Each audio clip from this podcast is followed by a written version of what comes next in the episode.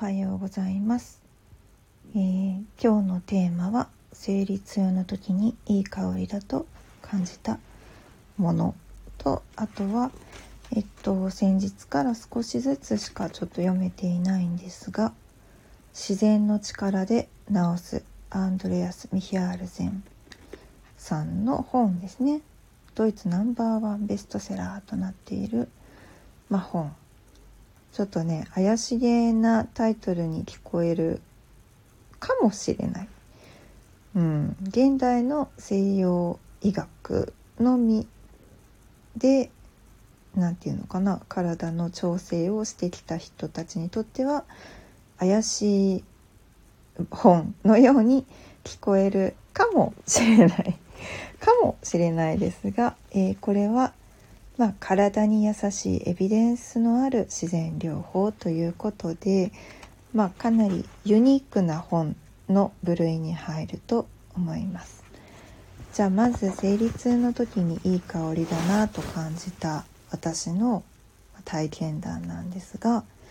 今のところですね、ま、和精油もいろいろ試してはいるかな、うん、まあ、精油はどちらかというと私は、えー、毎日香水として身にまとうということをしているので今回は少しだけちょっと違うあのベッドサイドに置いてある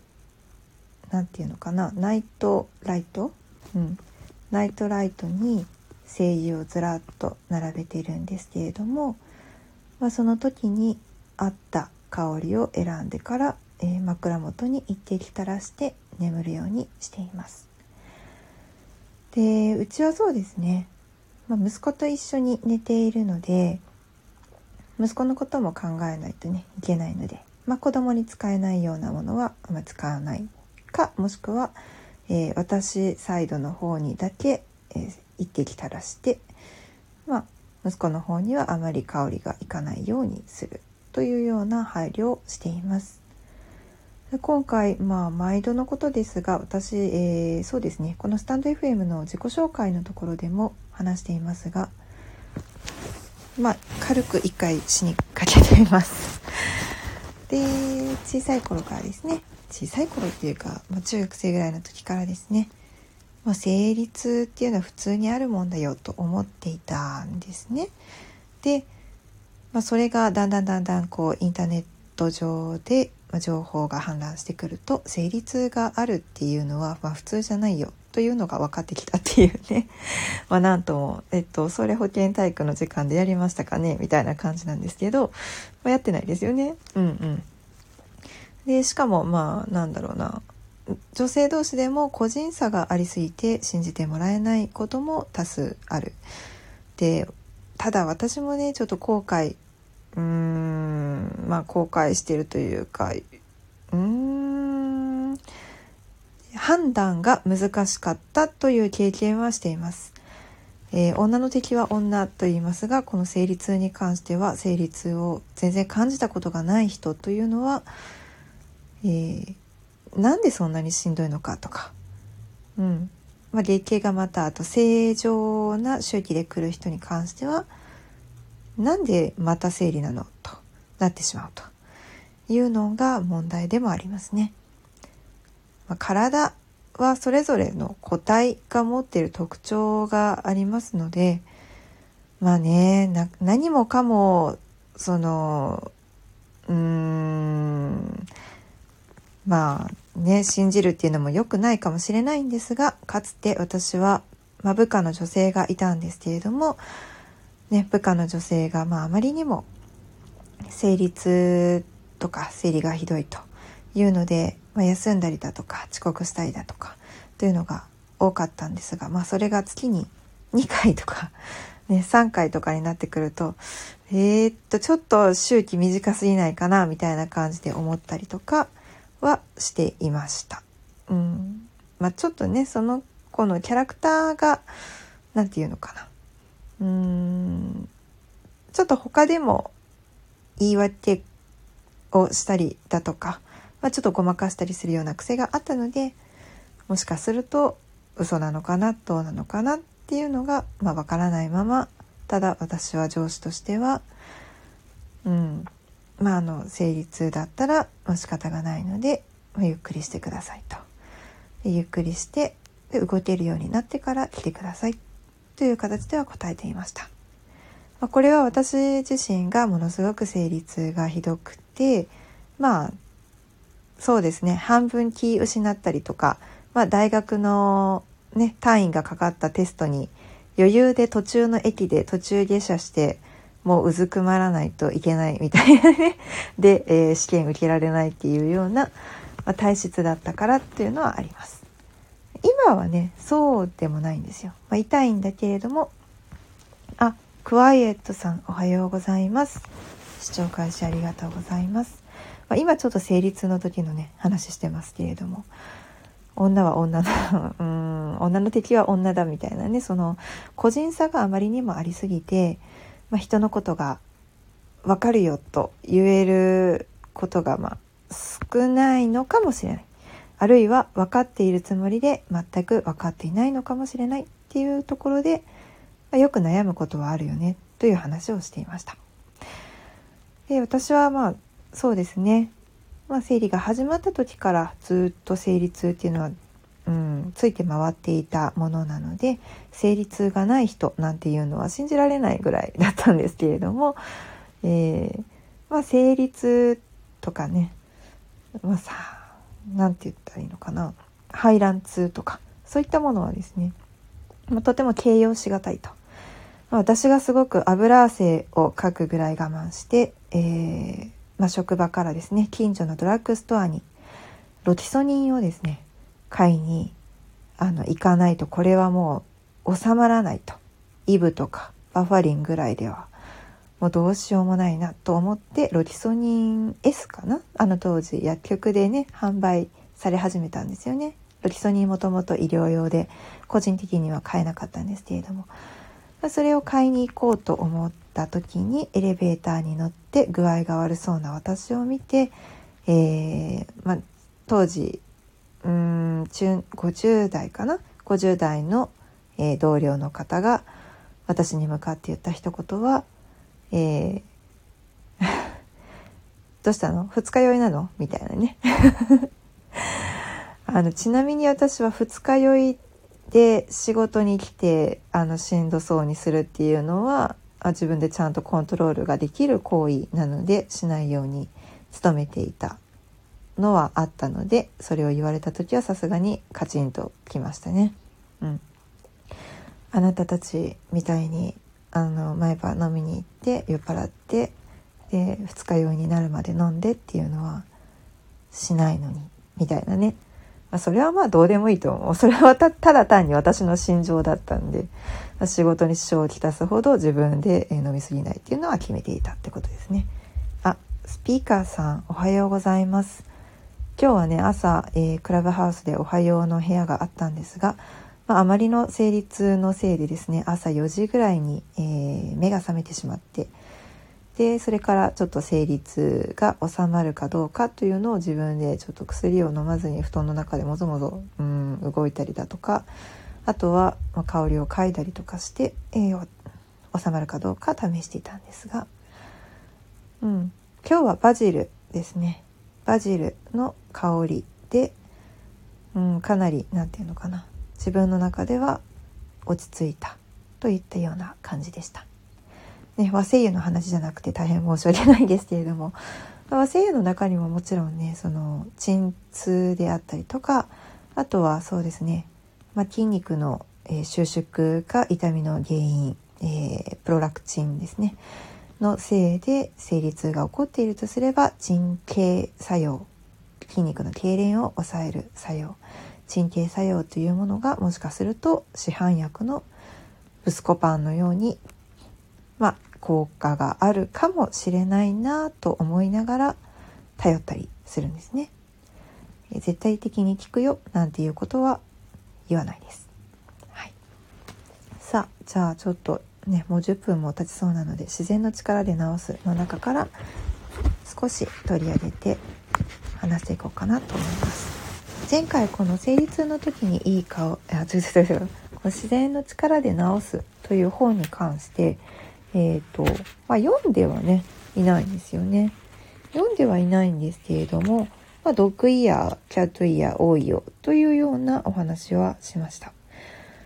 で自然療法についての話なんですが、え自然療法を実際に、え実践しているシャリテ・ベルリン医科大学病院ですね。このシャリテ・ベルリン医科大学病院っていうのは、あのノーベル生理学とか医学賞の受賞者をね、多数輩出している大学、まあ有名な大学院でもあるんですが、ここがですね、あの今、まあ、自然療法っていうのはすごいね古臭い、まあ、おばあちゃんの知恵みたいなイメージから、まあ、それが払拭されて科学的根拠に基づいた専門分野となってきていてでそれがまた通常の治療に自然療法を取り入れるということを行っているということが書かれています。まあ、なんともね、あのー、今の日本の病院で自然療法が普通に、えー、実施されている病院っていうのは私あんまり聞いたことがないんですがうーんどうなんでしょう。あるんでしょうか。あったらなんか教えてもらいたいなと思います。その開業医の方で例えば自由診療のまあオプションですね。ある意味オプションとして保険は効かないけれどもこういった治療方法はあります。というようなことを行っている医師の方はいらっしゃるかもしれませんが、えー、巨大ないわゆる大病院総合病院のようなところで自然療法かみたいなところがあるところってあったかなっていうふうに考えました。まあ、この辺はドイツらしいなというふうに感じています。でまああのね、アメリカでも今自然療法の医学っていうのはトレンドになっていると。あまあ、まずこの本が、え、出版された年度をですねちょっと言わないといつの話だよっていう感じになりますよね。でこの「自然の力で治す」っていう本に関しましては、えー、サンマーク出版からですね2018年の9月5日に印刷をされ9月15日に初版が発行されていますと。2018年なのでね比較的新しい方だと思います、え、10年も経ってないっていう感じですねうんで、まあ、この時にもすでにドイツでは、えー、自然療法が、えー、総合病院の中では取り入れられて一つの科診療科として、えー、成り立っていると。でアメリカでも自然療法の医学がだんだんトレンドになってきていてで国がその促進と援助のために、まあ、すごく、まあ、補助金を出しているという事実が書かれていると。ただし、えー、この本の著者であるアンドレアス・ミヒャルゼンさんの「えー、同僚は大半はそのことは知らないと。うんまあ、つまり医師のほとんどはそんなことは知らないと。でドイツでも大学で自然療法を専門に教える教授が、まあ、何名かいらっしゃるそうなんですけれども自然療法って実はその、ね、ドイツの中では医学部の必須科目であると。これはそうですね日本の中でも例えば漢方は必須科目みたいなそんな感じで捉えられているのかなと私もドイツの、えー、医学部に関してすごく詳しいわけではないのでなかなかあの何とも言えないんですが、まあ、その自然療法が医学部の必須科目であるにもかかわらず、えー、大半の医師の方々はそれらのことを見落としているというふうに言及されています。えー、現代医学ってていうのはですね、まあ、多くの点で行き詰まっていることも見過ごされているというふうに記載されています。でこの点はですね私が、えー、ノートでも書いているんですが、えー、こちらのですねスタンド FM の音声メディアの方でも、えー、自己紹介の方で書いています。私が一回死にかけた時の話ですね。あらゆる西洋医学と呼ばれている、まあ、現代医学での調査やまあ、単なる回復のみに終わった回復手術。またその後の、えー、呼吸困難なども全てが原因不明であったと、えー、子宮と直腸の間にあった腫瘍も、えー、取り除かれることもなく、え経過観察で、えあれは退院後から1週間ぐらいなのでまあ発生からの約2週間。内心によって存在していたはずのその腫瘍ですね。腫瘍が2週間で2週間からうんと1ヶ月ぐらいかな。経過観察の中で小さくなっていったと。そういった経験をしていますので、まあ、現代医学っていうのが、まあ、いかにそういった面では、えー、まあ、手も足も出ないものだというのは実感したよ。という、まあ、自らの体験のことを言っているんですけれども、まあ、このねあの現代医学がダメだとかそういうことを言っているわけではないんですね。私は。否定は全然していません。もちろん、えー、現代医学っていうのは、まあ、緊急手術、ね、集中治療室とか、まあしうん、ER なんかでは本当にね彼らの力がないと死んでしまう状態。だとは思うんですけれどもまそうではなくて慢性疾患だったらじゃあどうするっていう感じですよね。慢性疾患、まあ、糖尿病だとか、まあ、あとは何だろうな、まあ、いろいろありますよね関節炎とかねあのリウマチとかそういったものあとは精神的なものとかねそういったものだったらどうするっていうような感じですね。うん。ま、自然療法の目的っていうのはその対症療法的に何か薬物を使用して、えうんまあ、今抱えている苦しみを抑える。あるいはうん、まあ、ホルモン剤などを使って体の調子を、えー、強制的になんだろうな正常値のホルモン、まあ、つまり足りないものを補充したりだとか多すぎるものを抑えたりというのを薬を通して行ったりとかして自分の調子を整えるっていうのをしたりもしますが。まあ、自然療法による治療の目的っていうのは患者の自己治癒力を上げることが大前提ですね。でその自己治癒力を上げることによって、まあ、自分の体の中のいろいろなバランスを取り戻そうと、まあ、そのいわゆる病気と言われている状態を自分の力で治せるようにしていこうまたは病気になりづらい体にしていこうということですね。まあ、でもこの中でもですねやはりその現代医学で使われている、まあ、お薬のみを使って診療している方々からすると、ね、この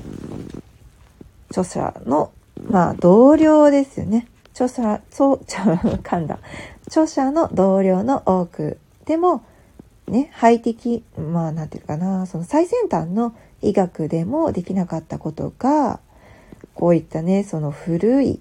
治療である、まあ、自然療法で治るなんてまあそれってその患者さんが信じたからじゃないのと。患者さんの妄想だけじゃないのっていうね、うん、そういうふうに考えられることも多いよ。っということです。まあ、今日はねそのものすごい走りだけをご紹介したんですけれどもこの本の中にはそうですね、いろんな治療法が出てくるんですが、その中でもですね、ちょっと私が衝撃的だなと感じたのは、えー、吸血ヒルによる治療ですね。うん。まあ、やっぱり見た目黒い こればっかりは私も見た目黒いなと思うんですけれども、で、えっ、ー、と、もちろん古い、えー、治療方法でもあると。ただしその最近の研究によってその吸血ヒルが持つその吸血ヒルの唾液が持つ力ですね。が解明されつつあると。こういったことは本当にハイテクとのなんだろうな。まあいい関係ですよね。自然療法をしていてまあ、それがいいと信じられていた根拠がだんだんだんだん分かるようになってきたよということですね。まあ、詳しくね話していくのはまた後日にしようと思うんですけれども、うんまあ、その中には香りによるね療法なんかも出てきますのでここがアロマセラピーと深く関わってくるところかなと思っています。はい。まあ、こんなこと喋っているだけで20分経ちますので今日のライブもこの辺にしたいと思います。